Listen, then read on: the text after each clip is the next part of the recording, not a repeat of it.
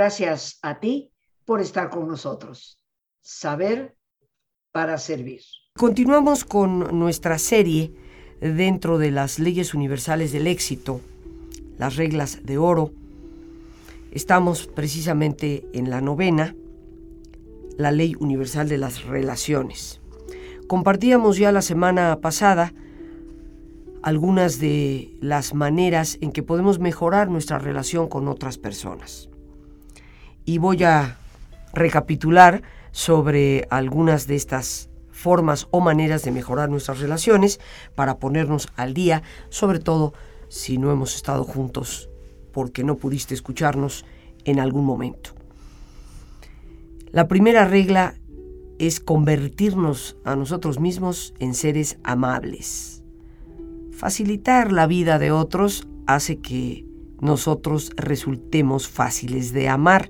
Si queremos mejorar nuestra relación con las demás personas, es obvio que tenemos que ser amables. Reitero, una persona amable es aquella a quien nos resulta fácil querer. La segunda manera de mejorar nuestra relación con las demás personas es recordar el nombre de la gente. A todos nos gusta que nos llamen por nuestro propio nombre y como que se nos pone el corazón calientito, ¿verdad? Cuando alguien nos dice nuestro nombre en vez de simplemente, este, oiga, este, usted o oye tú eh, o aquel del suéter verde. Número tres, expresar aprecio por lo que otras personas hacen. Eso significa que valoramos lo que otra persona hace. Y todos los trabajos, todos los quehaceres, todas las tareas siempre son dignas, siempre colaboran en el bienestar de los seres humanos, así que siempre hemos de expresar aprecio por lo que otras personas hacen. La recomendación número cuatro es ser generosos en nuestro reconocimiento a los demás, en darles un reconocimiento, en valorar y decir, bravo, Qué bueno que lo hiciste y te salió muy bien. La recomendación número 5 es escuchar con intención y con atención a lo que otras personas nos dicen para poder llegar a una mayor comprensión de las cosas y poder, por lo tanto, no simplemente ser reactivos, sino proactivos en nuestra conversación y en nuestra participación. Número 6. Permite que los intereses de la otra persona se conviertan en el tema fundamental de tus conversaciones. A todos nos gusta que nos escuchen. A todos nos gusta considerar que aquello que nosotros decimos resulta interesante para las demás personas. Por eso cuando converses con tus amistades, con tus compañeros, asegúrate de que sus intereses se conviertan en tema de conversación. Número siete, haz que la otra persona se sienta importante. Que la otra persona sienta que su ser, su estar, cuenta para ti. No estés criticando, no seas criticón. Hay que vivir por encima de esa crítica, como digo yo, de lavadero, ¿no? En donde siempre estamos buscando el negrito en el arroz. Vivir más allá de esa crítica. Tratar a otros de la manera en que a ti te gustaría ser tratado. Que sea el amor, mi querido amigo, mi querida amiga, lo que motive tus actitudes y tus actos hacia otras personas desear lo mejor para todos, para todas aquellas personas a quienes tú te vas encontrando en el camino. No importa si estás de acuerdo, no estás de acuerdo, si te gusta su forma de pensar, si no te gusta su forma de pensar. Tal vez si es gente con la que no compartes muchas cosas, pues tampoco será gente con la que te veas muy a menudo. Pero no por eso no debes de desear lo mejor para ellos. Esa capacidad, como dicen los norteamericanos, de caminar el kilómetro extra, de ir un poco más allá. especialmente en lo que se trata a compartir conocimiento y por supuesto a tener, procurar por lo menos tener una mayor comprensión. Recuerda que cuando le lanzas tierra a los demás, pues tú solito te estás cavando un hueco en el piso. Alguien dirá, pero Rosita, hay momentos en la vida en que debemos de darle a la otra persona una crítica que le puede ser de beneficio. Y es muy cierto, sobre todo cuando queremos honestamente a alguien. Si esa persona nos interesa, pues nos va a interesar que crezca, que cada día esté mejor, que tenga mejores resultados. Y en ocasiones estaremos conscientes de que lo que está haciendo no le va a ayudar si lo sigue haciendo de esa manera. Que algunas de sus actitudes, si las sigue teniendo, serán justamente lo que le impida llegar a ser mejor. Y nosotros, que le estimamos, que le queremos y le deseamos lo mejor, pues queremos decírselo. Pero hay que ser oportunos y hay que saber dar crítica constructiva de manera constructiva. Alguien dirá, pero, pero ¿cómo hacerlo? Pues yo creo que la clave, mis queridos amigos, es empezar reconociendo lo positivo del otro. Esto está bien, me parece estupendo el que estés involucrado en este proyecto y creo que vas a lograr gran, gran éxito. Hay un par de cosas que, si me permites, tal vez comentándolas te pueden ayudar. Y dar una crítica con alternativas. Porque generalmente cuando criticamos algo, la crítica constructiva la podemos reconocer porque a la vez que nos hace ver un error, nos está dando alternativas para hacer las cosas de una manera mejor. Si vienes a criticar lo que estoy haciendo, pero no me estás ofreciendo ninguna alternativa para hacerlo mejor, entonces ¿por qué criticas? Si no tienes alternativas, quiere decir que no ves posibilidades de que se haga de otra manera. Una crítica positiva, una crítica constructiva, siempre va a procurar ofrecerle al otro esas alternativas para hacer las cosas. ¿Hasta cuándo nos daremos cuenta, queridos amigos, cuán importante es esta regla básica para nuestras relaciones? Hay personas que cuando te reúnes con ellas te llegas a dar cuenta que no tienen otro tema de conversación más que el de estar hablando mal de otros. Qué agradable es una conversación entre amistades cuando se pondera, se admira, se felicita a un compañero, a un amigo, aunque no está presente. Y se puede comentar, hombre, qué buen trabajo ha realizado, qué bien la labor que está llevando a efecto. Supiste que a fulanito de tal le otorgaron un reconocimiento. Pero tristemente hay que reconocer que en la mayoría de las conversaciones eso no sucede lejos de platicar de los logros y de congratularnos por conocer a esa persona, dicen que la envidia no anda en burro y andamos buscándole el negrito al arroz. Sí, pero... Pues qué bueno que se lo dieron, pero es que también deberían de considerar otras cosas. ¿Por qué tenemos siempre que procurar demeritar al otro? Eso ya nos está hablando de una incapacidad de tener buenas relaciones. Y aunque nos parezca increíble, pero estarás de acuerdo conmigo, cuánto admiramos a aquellas personas a quienes nunca les hemos oído criticar a nadie. A veces se quedan muy en silencio ante las conversaciones de los demás, pero solo con el tiempo llegamos a apreciar cuán valiosa es esa relación a veces en una conversación con otro se habla de esa tercera persona y se dice, y por cierto, fíjate, nunca le he escuchado hablar mal de nadie. ¿Cómo valoramos esa capacidad? Porque pareciera que muchos de nosotros la hemos realmente perdido. Por otra parte, y nunca sobra recordarlo, queridos amigos, la crítica destructiva que a veces hacemos cuando hablamos por la espalda, es una crítica terriblemente devastadora.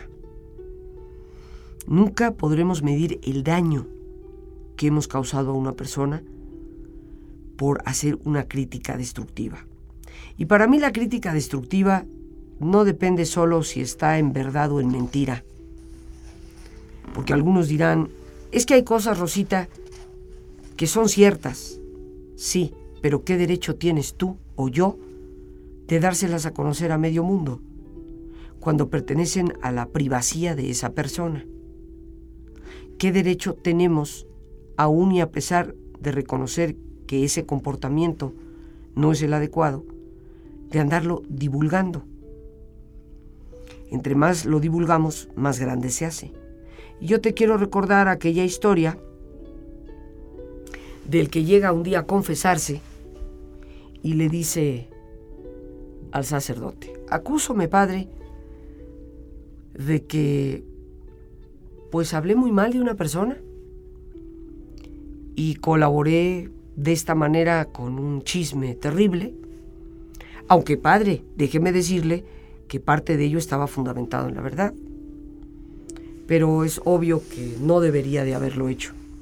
Así que el sacerdote le dice, bueno, si has criticado de esa forma, la penitencia que te voy a dar es que vayas al mercado, compres una gallina, obviamente viva, y la traigas de camino aquí a la iglesia, pero con una condición en el trayecto que vas a recorrer desde el mercado para acá, le vas a ir quitando de una en una todas las plumas. Cuando llegues aquí a la iglesia, quiero la gallina totalmente desplumada. Y así fue como aquel hombre llegó al mercado, compró su gallina, y en el camino fue de una en una quitándole las plumas.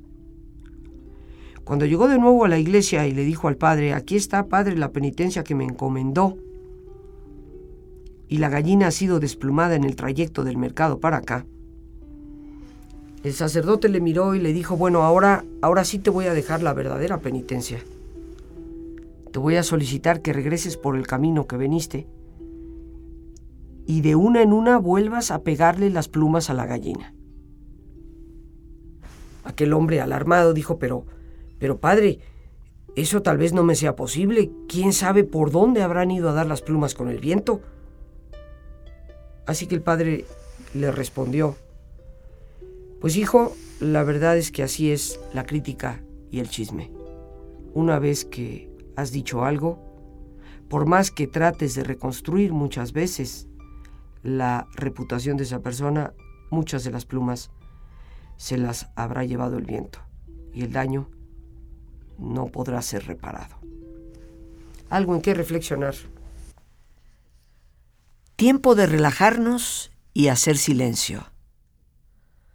Por favor, ponte cómodo y cierra tus ojos. Respira profundamente varias veces. Siente el entrar y el salir del aire en tu cuerpo. Imagina cómo al inhalar te llenas de energía que revitaliza y reconstruye. E imagina cómo al exhalar te vas liberando de todas las presiones y tensiones,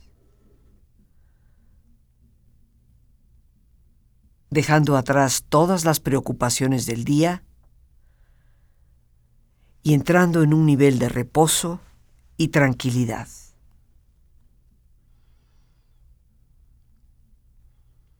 Respira profundamente e imagina este intercambio en tu respiración por medio del cual te llenas de paz y te liberas de todo estrés.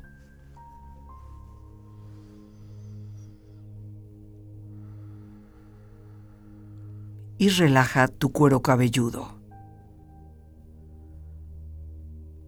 todos los músculos, ligamentos que cubren tu cabeza.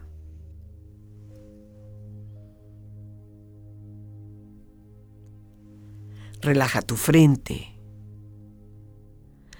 Siente la piel, la vibración de la piel que cubre tu frente.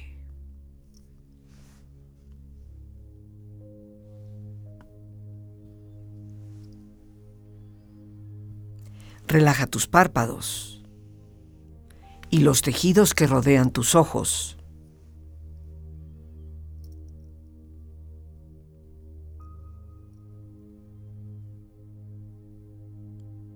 Relaja tus mejillas,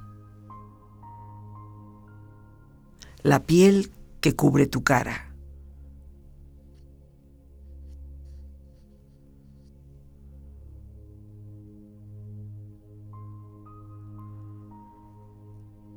Relaja tu cuello y tu garganta. Siente su flexibilidad, equilibrio, balance.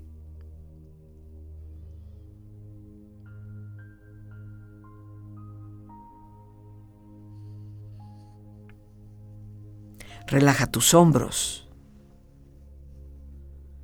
Siente la ropa en contacto con esta parte del cuerpo. Relaja los músculos y ligamentos en el área de tus hombros y prolonga esta sensación hacia tus brazos y manos.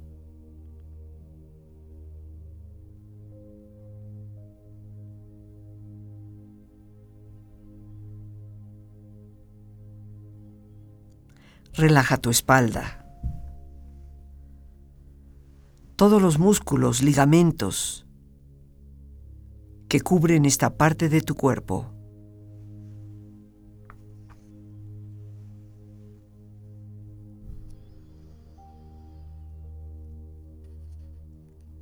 Concentra tu atención en tu pecho. Siente la piel, la vibración de la piel que cubre tu pecho.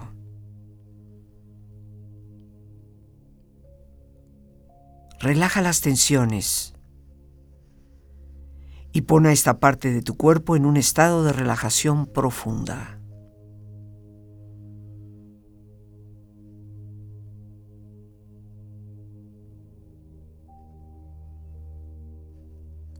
Relaja también la parte interior de tu pecho.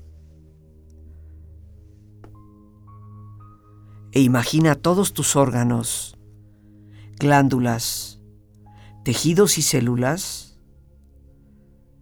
funcionando rítmica y saludablemente.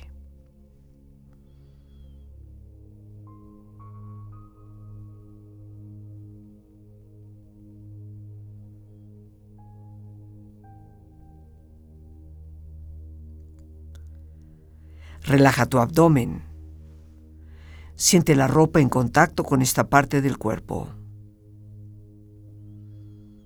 Relaja las tensiones y pon a tu abdomen en un estado de relajación profunda.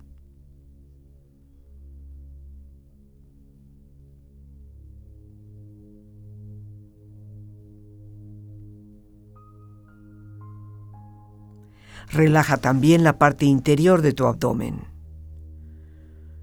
E imagina todos tus órganos, glándulas, tejidos y células funcionando rítmica y saludablemente.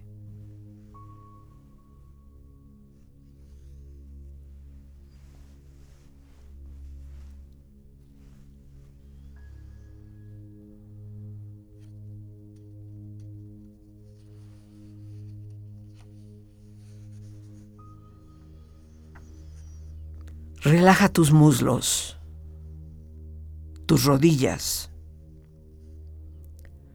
Siente la piel y la vibración de la piel que cubre estas partes de tu cuerpo.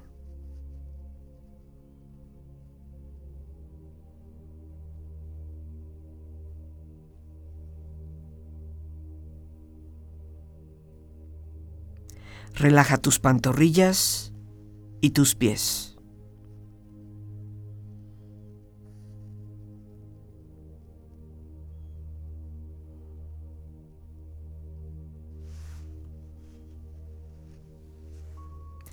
Con esta agradable sensación de relajamiento en tu cuerpo, proyecta en tu mente la imagen de un lugar ideal para el descanso. Imagina los colores, los sonidos, los aromas. es una escena que para ti representa paz y belleza.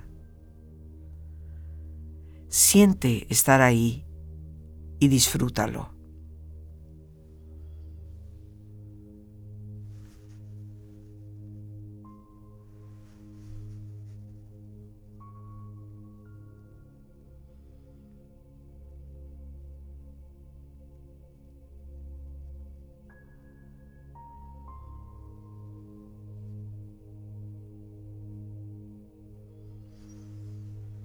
Afirmaciones positivas para tu beneficio.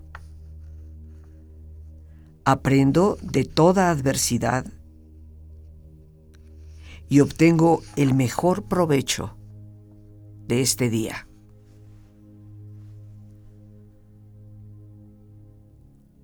Y a todo es silencio y calma.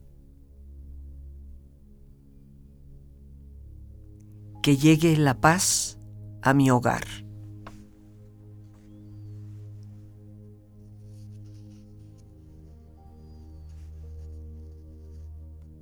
Con mi cuerpo relajado, mi mente tranquila, me libero de tensiones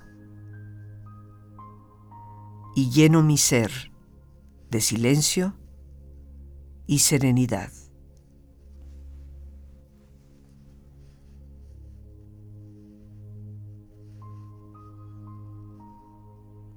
Vamos ahora a darnos ese espacio personal que podemos utilizar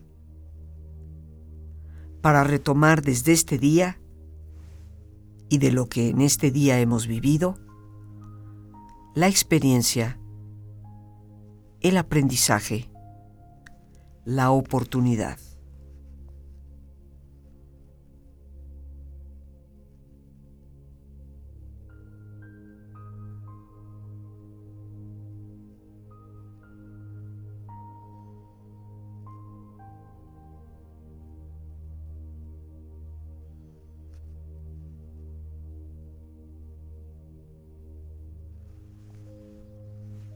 Este es también un tiempo para ordenar ideas, programar nuestras metas, nuestros objetivos para el día de mañana.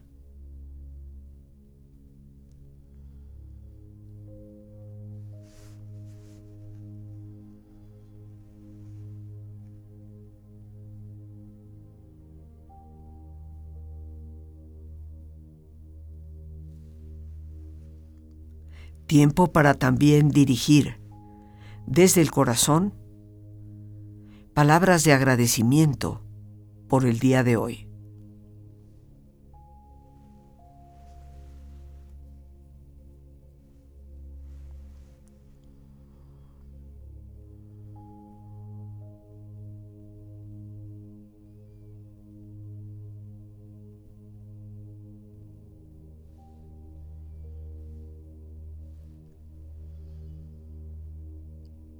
Utiliza y aprovecha este silencio interior para lo que desees o necesites.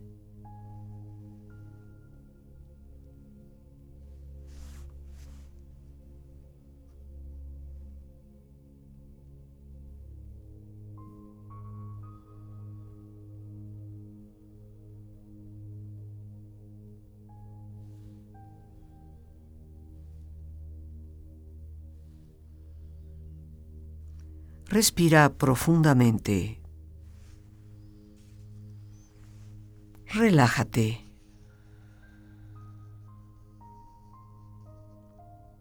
Y con esta agradable sensación de descanso físico y mental, con esta experiencia de serenidad y paz,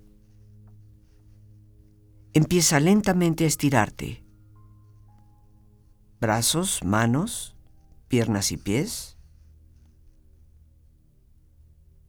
bostezando y moviendo tu cuello si lo deseas, hasta muy lentamente abrir tus ojos. Ojos abiertos, bien descansado y en perfecto estado de salud.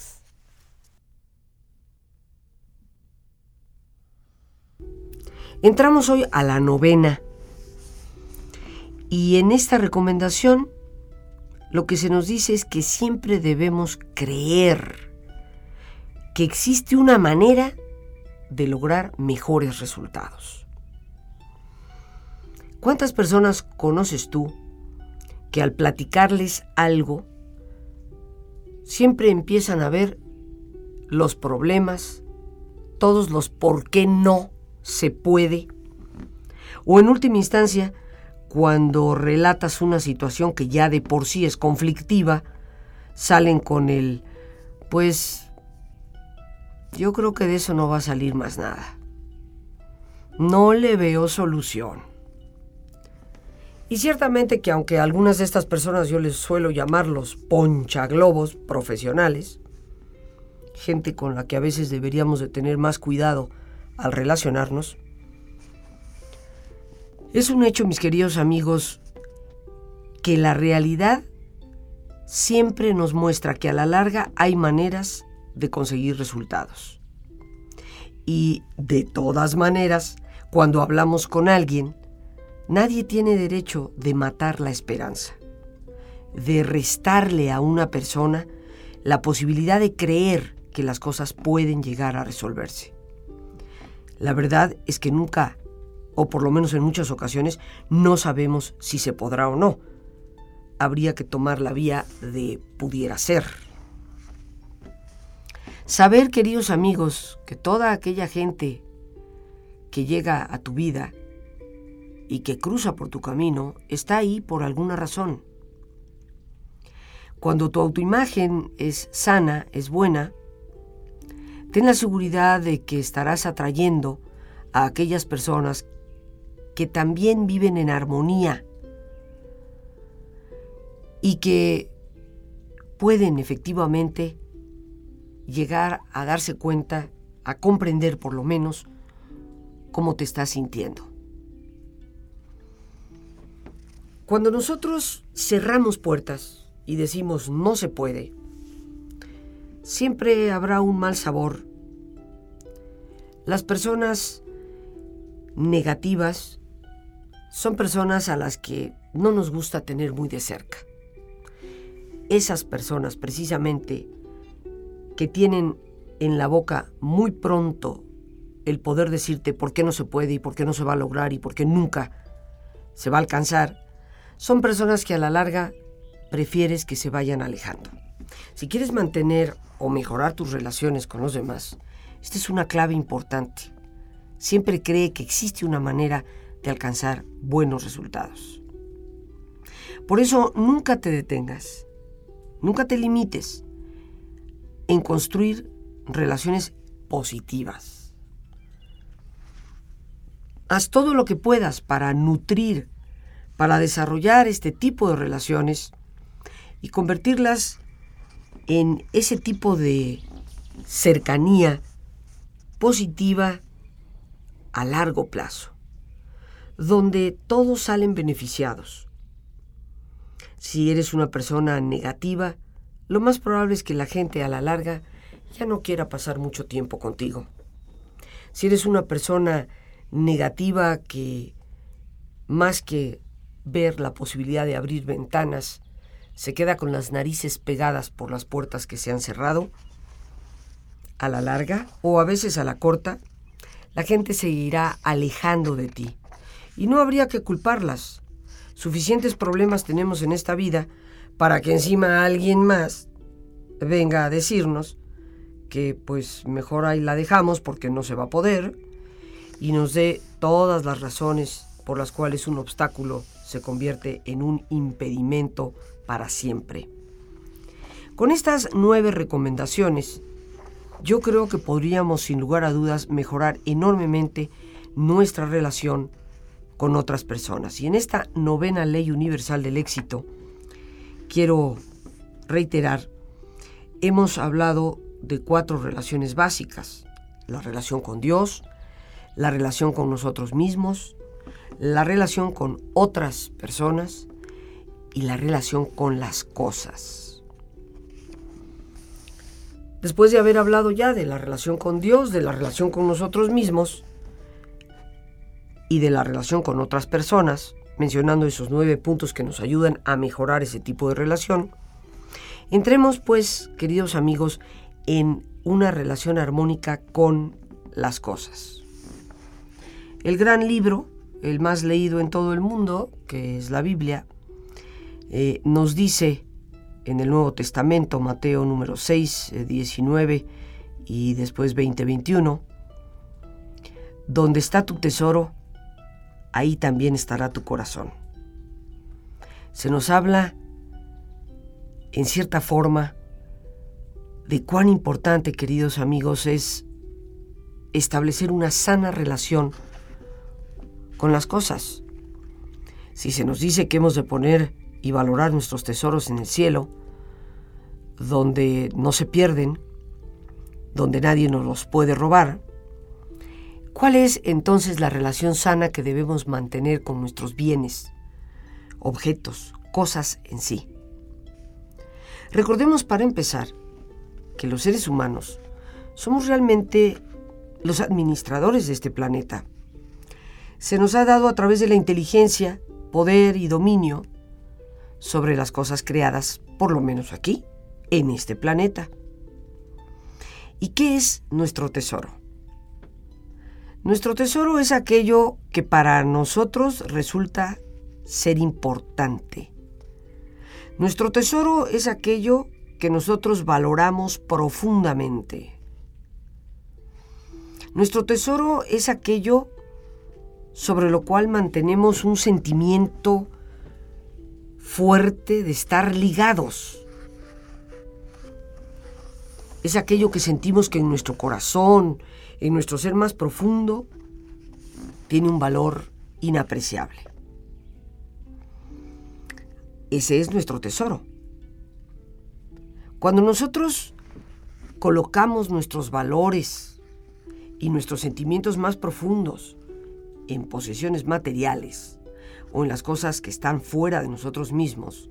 Cosas que pueden ser robadas, destruidas, o cosas que nos obligan, de alguna forma, a renunciar, a, ser nosotros los que estemos en dominio de, cosas que nos convierten en sus prisioneros, pues habría que detenernos a reflexionar. Si nosotros de verdad colocamos todos nuestros valores, nuestro tesoro, que ya decíamos es lo más apreciado para nosotros mismos, si nosotros colocamos ese tesoro en las cosas, en las posesiones materiales, llega un momento en que son esas posesiones materiales las que nos controlan a nosotros. Perdemos el control, nos convertimos en esclavos de nuestros propios eh, bienes. He dicho en alguna ocasión, tal vez hoy lo repito, perdona si ya lo has escuchado antes, cuán absurda es muchas veces la situación de los seres humanos. Nos esforzamos, luchamos por mejorar nuestra condición material. Trabajamos horas extra. Negamos mucho tiempo a nuestra familia porque tenemos que estar produciendo dinero. Para tener una mejor casa, para tener un mejor auto. Y llega un momento en que somos prisioneros de nuestras posesiones. Ya no tenemos libertad para decir, me voy este fin de semana con los amigos aquí, allá. No, pues ¿quién, quién se queda a cuidar la casa? Entonces resulta que como, como alguien tiene que cuidarla, yo ya no puedo salir de ahí. Ya, ya no me puedo ir a una cena tranquilamente con, con mis amigos porque no, qué barbaridad. Este, pues, me van a robar el coche a las 11 de la noche o, alguien se meterá en mi casa y pues, me desvalijan. Y resulta que ya no puedo disfrutar de mis amistades, de mi familia y ni de nada por estar cuidando justo aquello por lo que he trabajado tanto. Dejamos de vivir por miedo a perder. Nos convertimos efectivamente en esclavos de las cosas y obviamente esa no es una relación armónica ni sana con las cosas, con los bienes materiales. Se nos dice en la Biblia también que nadie puede servir a dos amos, porque odiarán a uno y amarán al otro, o se apegarán a uno y despreciarán al otro. Entonces yo creo que no se trata de tener repudio por las cosas materiales. Las cosas materiales están aquí y pueden ser muy positivas y muy buenas para dar bienestar a nuestra familia, para tener una vida más agradable, para poder compartir inclusive con otras personas y también hacerles la vida más agradable a otros. Sin embargo, queridos amigos, lo que importa es dónde está el tesoro colocado en nuestro corazón y qué tesoro es. La relación verdaderamente armónica, equilibrada entre tu persona y las cosas, es aquella en donde las posesiones materiales las valoras como algo que te sirve a ti, que está ahí para tu beneficio, que está ahí para que tú las puedas disfrutar. Y puede ser ciertamente que disfrutemos de nuestras posesiones materiales, pero lo importante es que ni rijan nuestro comportamiento ni nos controlen. Y aunque tú digas, bueno, pero ¿quién se va a dejar controlar por posesiones materiales? Sabemos que tristemente hay gente que está dispuesta a matar por obtener un bien material. Hay gente que está dispuesta a dejarse matar en vez de dejar ir de un bien material. Por lo tanto, nos convertimos en esclavos de las cosas. Y esa es una relación insana. Así como hemos mencionado las relaciones de codependencia, que a veces se generan entre los seres humanos y cuán destructivas son, algunos de nosotros somos totalmente dependientes de los bienes materiales. Nos valoramos a nosotros mismos, valoramos a la gente, valoramos inclusive hasta las circunstancias a nuestro alrededor en función de los bienes materiales que ahí circulan. Ya no le preguntamos a la gente cómo te llamas, sino que le preguntamos cuánto te llamas. Y todos hemos escuchado aquello que dice, ¿cuánto tienes, cuánto vales? Es obvio, queridos amigos, que hemos caído en una relación enfermiza con las cosas, pero las cosas están ahí para servirnos a nosotros, para utilizarse adecuadamente. Hoy yo te pido reflexiones como tarea en tu relación con las cosas. Vale la pena hacer el esfuerzo por tener mayor bienestar, sin lugar a dudas, pero no quedemos atrapados en esa prisión las cosas, si sabemos manejarlas con una relación de equilibrio, están para servirnos y no para ser nosotros sus esclavos. Por hoy las gracias a Dios por este espacio que nos permite compartir y el más importante de todos una vez más, gracias por tu preciosa compañía y que Dios te bendiga siempre.